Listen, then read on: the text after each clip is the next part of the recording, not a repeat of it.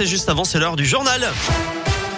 Et le journal, c'est avec vous, Philippe Lapierre. Bonjour. Bonjour Eric, bonjour à tous. Et on débute avec les conditions de circulation à Lyon. Oui, ça roule bien à Lyon pour l'instant. Pas de difficultés à signaler, mais restez très prudents. Il y a des opérations de déneigement sur les hauteurs. Les conditions de circulation peuvent être euh, difficiles, euh, surtout euh, l'est du département du Rhône, les monts du Lyonnais, le Beaujolais, la vallée de la Zergue. Je rappelle que les équipes de déneigement donc restent mobilisées avec plusieurs départements de la région en vigilance orange, neige et verglas, l'Ain, l'Isère, les Deux-Savoie, le Puy-de-Dôme. Le département du Rhône est en jaune et 600 véhicules ont été pris au piège cette nuit sur l'A89. La neige a provoqué la coupure de l'autoroute Lyon-Clermont entre les martres d'Artière dans le Puy-de-Dôme et la bifurcation avec la 72 dans la Loire. Julie rentrait d'Alsace avec son mari. Elle est restée 7 heures bloquée à 500 mètres seulement de la sortie qu'elle devait emprunter pour rentrer chez elle dans le Puy-de-Dôme. Elle devait arriver à 16h30. Elle est finalement rentrée à minuit pour aller travailler ce matin à 6h.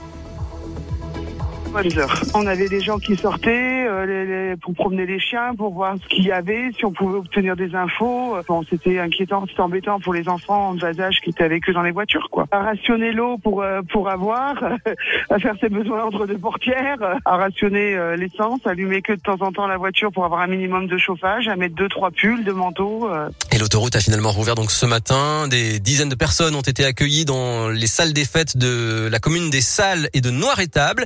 Mais personne n'a passé la nuit dans son véhicule, selon la préfecture. En tout cas, certains ont pris la chose avec humour et ont même fait une chanson et un clip de leur mésaventure sur la 89. Vous retrouvez le lien sur radioscoop.com. J'ajoute que le trafic SNCF est perturbé par le givre. Des TER sont retardés ou supprimés entre Genève et Lyon et entre Chambéry et Grenoble.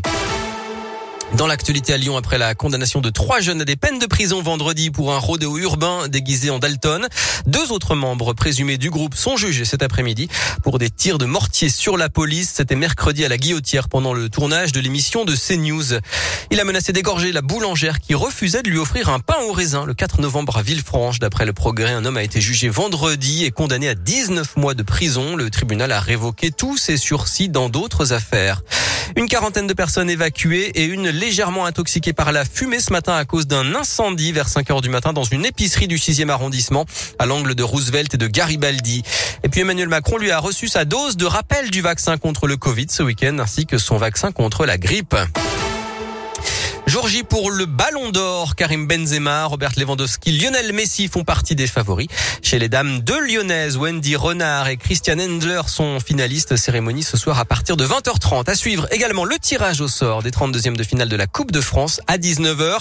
Et puis le championnat du monde de pâté croûte, c'est cet après-midi à Saint-Cyr au Mont d'Or. Chez Paul Bocuse, Radio Scoop suivra ça bien évidemment. Bon après-midi.